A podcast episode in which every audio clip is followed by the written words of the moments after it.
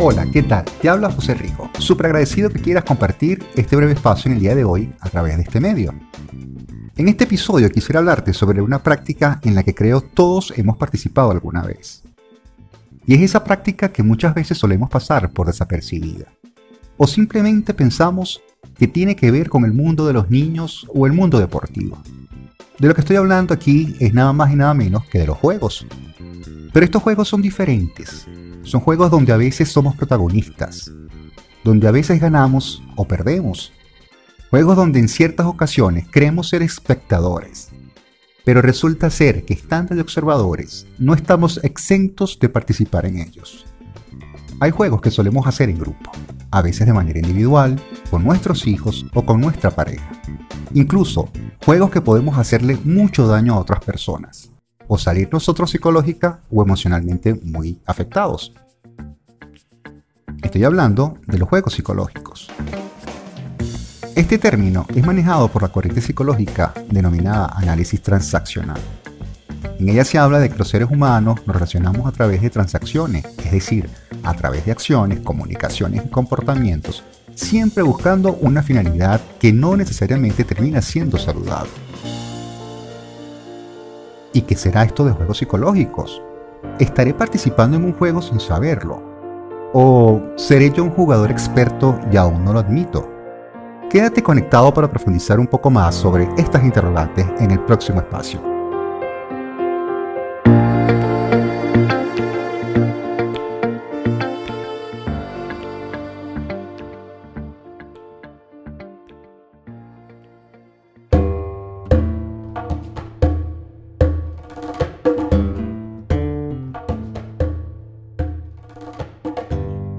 La sección anterior nos quedamos con algunas preguntas en el aire invitándonos a empezar por el principio. Tener claro primero qué es un juego psicológico. Este tipo de juegos se caracterizan por ser una serie de transacciones ocultas y comportamientos que van progresando hasta un final predecible. Bueno, predecible para quien conoce el juego. Estos juegos son inconscientes para los jugadores. Pero no se crea, muchas veces también algunos jugadores son muy conscientes del juego que están llevando a cabo. Se dice que en un juego psicológico siempre habrá un premio, y este consiste en que una de las partes, o las dos, terminarán sintiéndose mal. Pero incluso, hasta los jugadores de ese se sienten mal, podría ser un jugador manipulador que busca que el otro se sienta culpable por lo ocurrido. Con esto no quiero decir que todo ser humano que termine sintiéndose mal sea una persona manipuladora. Existen daños y maltratos muy reales y muy lamentables en algunas relaciones. En la comunicación humana funcionan muchos juegos. Hay juegos en la relación de pareja, en la familia y hasta en el ámbito laboral. Juegos de ensambles, juegos de poder y juegos complementarios. Y para participar en estos juegos desempeñamos ciertos roles de comportamientos. A nivel psicosocial podemos hablar de los roles designados por la sociedad lo que establece un sistema y donde se indica por medio de ideologías, religiones, estatus sociales y leyes el comportamiento esperado y regulaciones de quien desempeña dicho rol. En el ámbito del análisis transaccional nos encontramos con tres roles fundamentales. El rol de adulto, el rol de niños o hijos y el rol de padre o madre. Estos roles se denominan los tres estados del yo. Ahora, ¿cómo es esto de relacionarme desde un rol? ¿Cómo será esto? Bueno, esto consiste, por ejemplo, si yo decido interactuar con mi familia, mis hijos o con mi pareja desde un papel de padre o madre. Desde ahí puedo hacerlo desde un modo de comunicación y conducta directivo, impositivo, perseguidor o a lo mejor desde un rol paternal o maternal, proveedor de apoyo y protección. En cambio, si mi postura ante la vida es más bien la de relacionarme desde el rol de adulto, me manejaré desde el aquí y el ahora, es decir, desde una manera racional.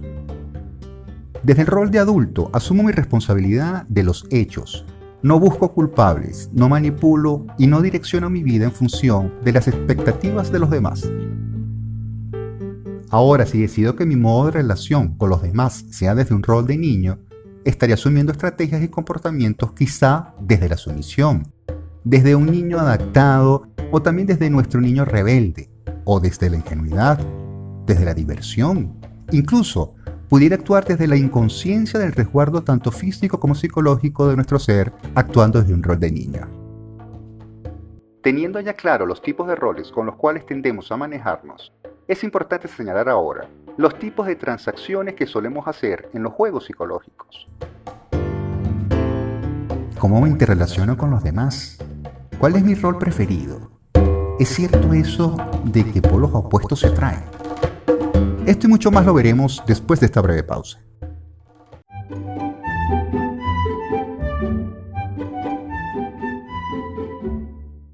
En el espacio anterior hablábamos sobre las transacciones, siendo importante determinar el tipo de transacciones o tipos de dinámica relacional que habitualmente escogemos para interactuar con otros. La primera categoría de transacción es la denominada transacción complementaria. Esta nos puede sonar un poco a eso de que los polos opuestos se atraen, pero quitando un poco el romanticismo y poniéndole un poco de realismo, es bueno acotar que hay relaciones tóxicas que en, efecto se complementan, son funcionales a los ojos nuestros, en medio de una piscina de toxicidades, eso sí, sin embargo, no son relaciones saludables. Y es que una relación sana entre opuestos es indiscutiblemente el reflejo de una relación de adultos donde no hay dependencias emocionales ni de otra índole, donde no hay chantajes ni manipulaciones, donde la consigna principal es la de ganar, ganar, y no fungir como elemento compensador del otro. Una transacción complementaria en un juego psicológico sería, por ejemplo, si yo tiendo a adoptar un rol de padre o madre perseguidor o protector, seguramente mi complemento o tipo de relación predilecta será alguien que se maneje desde un rol de niño obediente. El otro tipo de transacción que podemos contemplar es la denominada transacción mixta. Esto ocurre cuando yo me relaciono con alguien desde un rol de adulto, esperando una respuesta de adulto de la otra parte. Pero, ¿qué pasa? De repente me puedo conseguir con personas que actúan desde un rol de padre o madre, dándome directivas, ofreciendo apoyos y protecciones de los cuales realmente a lo mejor no es lo que yo necesito en ese momento. Y por último está el tipo de transacción denominada ulterior, o las que yo he preferido llamar transacción camuflajeada. Estas son las referidas a la manipulación, la sugestión o la persuasión. Veamos un ejemplo de esta última. Antonio le dice a Beatriz, Sabes, por cierto, tengo unos magníficos grabados árabes en mi casa. ¿Te parece y los vemos? Y Beatriz responde, sí, claro, estoy muy interesada en ese tipo de arte. En el ejemplo anterior, el contenido de la comunicación, es decir, lo que están hablando o el tema, es desde un rol de adulto. Están hablando sencillamente de arte. Pero el camuflaje o transacción ulterior puede ser una intención oculta de persuasión o seducción, ya sea por parte de Antonio hacia Beatriz o viceversa. Por eso es que no solamente es importante prestarle atención al contenido, sino también al matiz de la voz o cómo se está comunicando el mensaje. Lo delicado con las transacciones camuflajeadas es que no siempre resultan ser tan inofensivas, seductoras o divertidas. Algunas pueden convertirse en relaciones de gran contenido manipulativo o de peligrosidad. Las transacciones y los roles no son buenas ni malas per se. Necesitamos de todas ellas y pueden ser adecuadas o inadecuadas en un momento u otro. Pero este pequeño detalle es lo que marcará la gran diferencia entre estar participando en un juego de tipo pasajero o de carácter inofensivo o convertirse en un juego perverso y dañino. En la terapia gestal hablamos de polaridades y decimos que la no integración y aceptación de ella es lo que nos produce grandes angustias o una disminución en el proceso de autoconocimiento y madurez. Es mucho más saludable y enriquecedor para mí y para el mejoramiento de mis relaciones personales el poder integrar mi yo padre, mi yo adulto y mi yo niño, conocerlos y ubicarlos en contextos que generen satisfacción saludable para mí y para los otros. ¿A qué me refiero con todo esto? Pues que los roles y las transacciones serán beneficiosas o dañinas, dependiendo de la intención, la recurrencia y el patrón de conducta que elijan los que participan en los juegos. Ser el tipo de jugador yo estoy bien, tú estás mal, o viceversa. O participar en juegos de estos plan yo estoy mal, tú estás mal. Es decir, todos perdemos. Fíjense que no he señalado la interrelación yo estoy bien, tú estás bien, que es lo que todos conocemos como una relación ganar-ganar. Y es porque la misma sucede en una transacción entre adultos y de reciprocidad por lo que no hace falta la utilización de artilugios, agendas ocultas. Por lo tanto, esta última no es un juego psicológico, es una manera sana, constructiva y no tóxica de relacionarse con los demás.